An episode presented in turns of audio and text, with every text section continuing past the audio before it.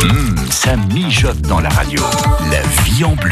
C'est Gilbert Guillet qui est avec nous ce matin sur France Bleu Mayenne. Bonjour Gilbert. Bonjour Benoît. Bon, on va parler de jambon avec vous aujourd'hui. Nous Ah, sommes bah toujours dans la région du sud-ouest qu'on découvre maintenant depuis quelques semaines.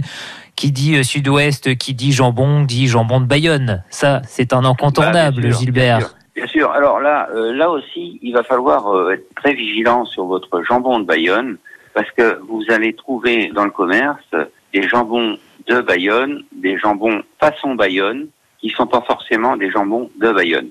Quel est le vrai jambon de Bayonne alors, euh, Gilbert? Alors, il existe quand même le vrai jambon de Bayonne qui est aussi encore, comme toutes les semaines, je vous annonce toujours un, un IGP, le jambon de Bayonne en IGP, hein, Oui. qui, est- qui est fabriqué selon un cahier des charges qui est quand même très très très strict.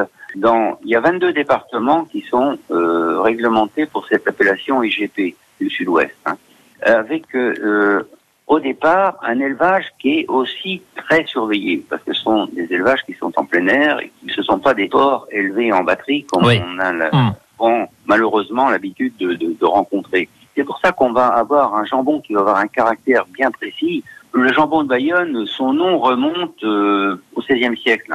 C'est quelqu'un qui, qui a évoqué ce jambon-là euh, dans quelque chose que tout le monde connaît, dans Gargantua. C'est François Rabelais qui a évoqué ce jambon de Bayonne, parce que jusqu'à cette époque-là, on l'appelait toujours le jambon basque. Et donc euh, là, il avait trouvé d'une qualité extraordinaire, et donc dans Gargantua, euh, Pantagruel, euh, avec euh, le jambon de Bayonne, et c'est là qu'on a découvert ce nom de Bayonne qu'on a conservé. C'est la littérature qui a donné euh, ce nom à, à ce nom jambon Bayonne, finalement. bien sûr, Ouais. enfin, disons qu'a donné l'idée de l'appeler jambon de Bayonne. Quoi. Hmm. Alors donc là, ce jambon-là, il va passer quelque temps en salaison. Les jambons sont mis en séchage avec des normes très précises, entre euh, 9 et 18 mois selon la qualité qu'on veut obtenir, c'est-à-dire des jambons vieillis, des jambons plus secs.